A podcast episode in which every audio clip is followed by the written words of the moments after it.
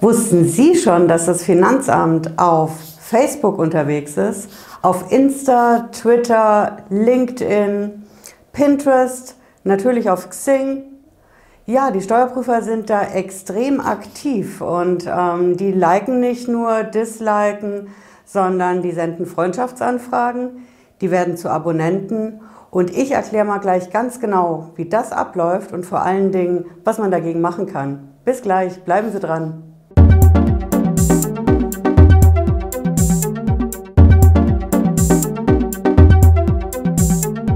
Hallo, ich bin Patricia Lederer. Ich bin Rechtsanwältin in der Frankfurter Steuerrechtskanzlei Lederer Law. Ich freue mich sehr, dass Sie dabei sind und dass Sie mehr wissen wollen über das Finanzamt in den sozialen Medien. Ja, das Finanzamt ist auf Social Media richtig viel unterwegs. Die sind auf Facebook, Twitter, die sind auf Insta, natürlich YouTube, dann sind die auf LinkedIn, auf Xing und die schauen sich auch gern die Fotos auf Pinterest an. Und ich erkläre mal, warum das so ist und was die Finanzbeamten aus dem, was sie da sehen, so machen. Die Finanzbeamten schauen sich an die Fotos, die Videos und die schauen, was da zu sehen ist drauf nicht nur die Menschen, sondern was wir zeigen, was wir auf den Fotos zeigen, auf den Videos, die Städte, in denen wir sind, die Sachen, mit denen wir uns umgeben, wovor wir posieren, die gucken sich auf jeden Fall die Sachen ganz genau an und die schauen, sind das besonders wertvolle Sachen? Sind die selten?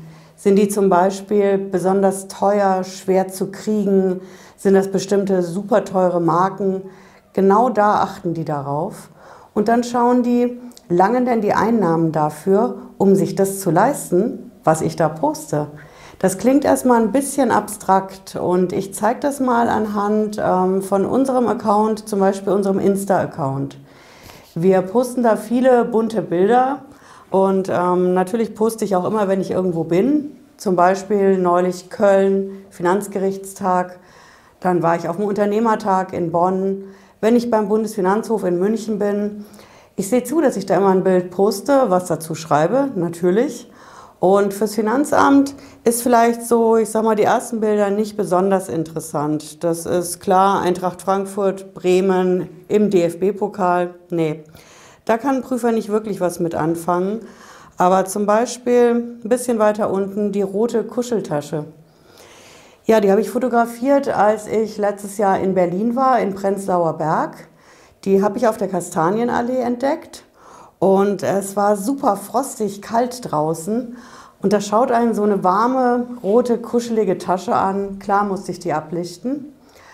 Ein Steuerprüfer, der kann sich da denken, hm, das ist eine Tasche, die ist nicht alltäglich, die könnte was gekostet haben, ganz ordentlich sogar.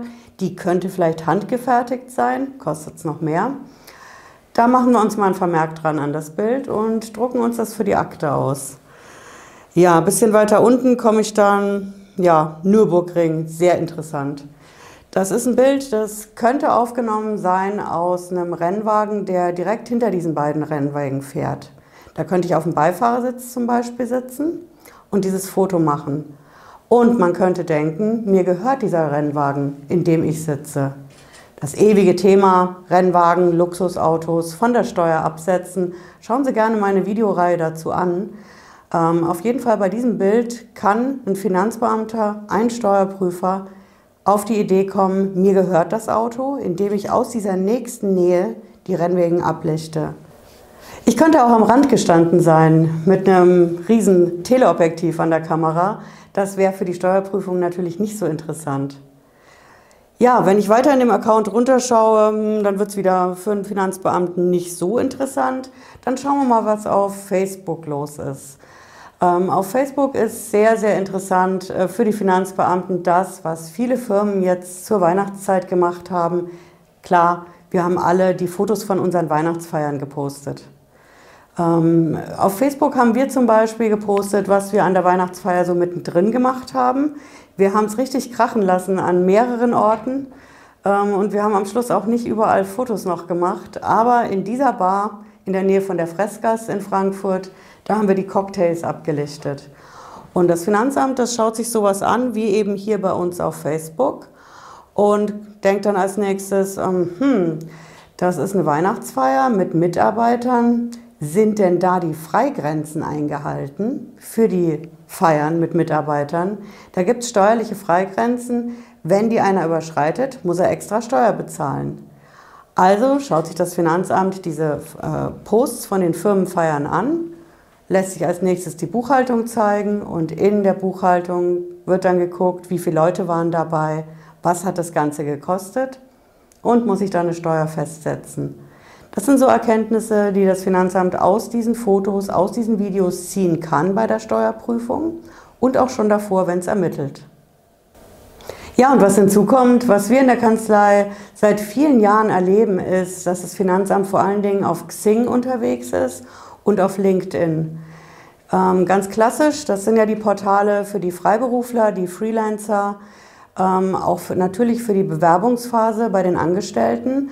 Ähm, da wird das Profil hinterlegt, der Lebenslauf hochgeladen und genau das ist es, was das Finanzamt interessiert, der Lebenslauf.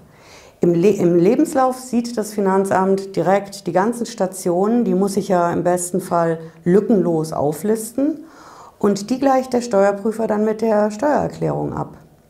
Wenn ich also zum Beispiel schreibe, ich war von 2015 bis 2017 bei der Firma so und so in dem Ort so und so, dann guckt der Beamte, mh, in diesen Jahren ist da in der Steuer was drin? Sind da überhaupt Einnahmen erklärt worden? Sind das auch lückenlose Einnahmen? Und passt das einfach zu dem, was hier zum Beispiel auf LinkedIn steht? Mit der Methode geht das Finanzamt schon sehr, sehr lange vor. Relativ neu ist das, was jetzt in, vor kurzem hochgepoppt ist, das ist einfach diese Information, die von der Finanzverwaltung in NRW kam. Die haben offen zugegeben, dass sie auf den sozialen Medien nicht nur zuschauend unterwegs sind, sondern mit sogenannten Fake-Profilen. Ich brauche ja ein Fake-Profil als Steuerprüfer, um über den öffentlichen Bereich hinaus in die geschlossenen Gruppen reinzukommen, in die privaten Accounts. Dann sehe ich noch mehr. Und um das zu schaffen, muss ich eine Freundschaftsanfrage versenden. Und da hat natürlich zum Beispiel die Wirtschaftswoche getitelt, Dein Freund der Finanzbeamte. Ähm, das ist eine grenzwertige Aktion. Viele Bundesländer erlauben das nicht. Zum Beispiel Sachsen-Anhalt hat von vornherein, haben die Finanzverwaltungen gesagt, machen wir nicht, auf die Weise arbeiten wir nicht. Andere Bundesländer wie Hessen und Bayern haben zum Beispiel gesagt, wir äußern uns aus ermittlungstaktischen Gründen dazu nicht.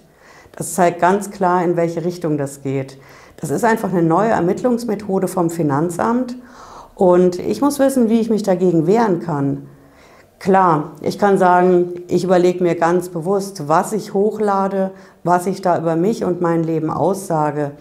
Die Belehrungen kommen ja von allen Seiten, dass wir das so machen sollen. Ähm, um da mit dem Finanzamt mit der Sache umgehen zu können, muss ich einfach was ganz Entscheidendes wissen. Alles, was ich hochlade, kann man in bestimmte Richtungen deuten. Und ich kann natürlich bei Sachen, die besonders wertvoll, besonders selten sind, besondere Hingucker, besonders viel gekostet haben, da kann ein Finanzbeamter drauf kommen zu sagen, okay, ich leite jetzt überhaupt erstmal eine Steuerprüfung ein, weil ich das mal eben so gesehen habe. Oder in der vorhandenen Steuerprüfung gibt mir das noch mehr Munition. Und wenn ich dann ein Steuerstrafverfahren einleite, dann kann ich auch richtig weit zurückgehen und kann auch ältere Fotos benutzen. Und ich sage jetzt nicht, rennen Sie gleich zum Steueranwalt, um dagegen vorzugehen. Beugen Sie vor, indem Sie sich überlegen, was Sie posten und wenn dann das sprichwörtliche Kind in diesen Brunnen nun mal gefallen ist, dann ist es ganz wichtig zu wissen, ich brauche jemand, der mich gegenüber dem Finanzamt vertritt. Denn ganz klar, wenn sowas passiert bei der Steuerprüfung, dann gehen wir zum Finanzamt, setzen uns mit den Beamten zusammen und sagen ganz klar, auf die Weise darf verdeckt nicht ermittelt werden. Die Finanzbeamten sagen dann gerne, okay, das ist ja eigentlich ein bisschen vergleichbar wie mit den Testessen in der Gastronomie. Da ermitteln wir auch alle Nase lang und Testessen sind üblich, sind auch von der Rechtsprechung erlaubt von den Gerichten. Und im Prinzip ist das ja wie beim Testessen. Wir sind so quasi testweise mal ein Freund, gucken, was so gepostet wird. Vielleicht klinken wir uns dann wieder aus, vielleicht auch nicht. Das mit den Testessen ist eine ganz andere Baustelle und die Rechtsprechung hat bisher auch nur die Testessen erlaubt. aber sicher nicht den Eingriff in die informationelle Selbstbestimmung und in die Grundrechte, die damit zusammenhängen. Und wenn sich das Finanzamt natürlich in den Besprechungen beim Finanzamt davon nicht überzeugen lässt, dann hilft halt einfach nur eins, Klagen vor den Finanzgerichten. Und da schauen wir mal, wie das die nächsten Jahre so weitergeht. Denn das ist ein sehr neues Rechtsgebiet und da werden aktuell die Karten komplett neu gemischt. Ja, das sind die Infos für heute. Wenn Sie dieses Thema interessiert, Steuer- und Finanzamt, lassen Sie hier unten gerne ein Abo da und schalten gerne nächsten Freitag 18.30 Uhr wieder ein, wenn es was Neues in Sachen Steuer- und Finanzamt von uns aus gibt. Jetzt wünsche ich erstmal ein schönes Wochenende und bis nächsten Freitag. Ciao.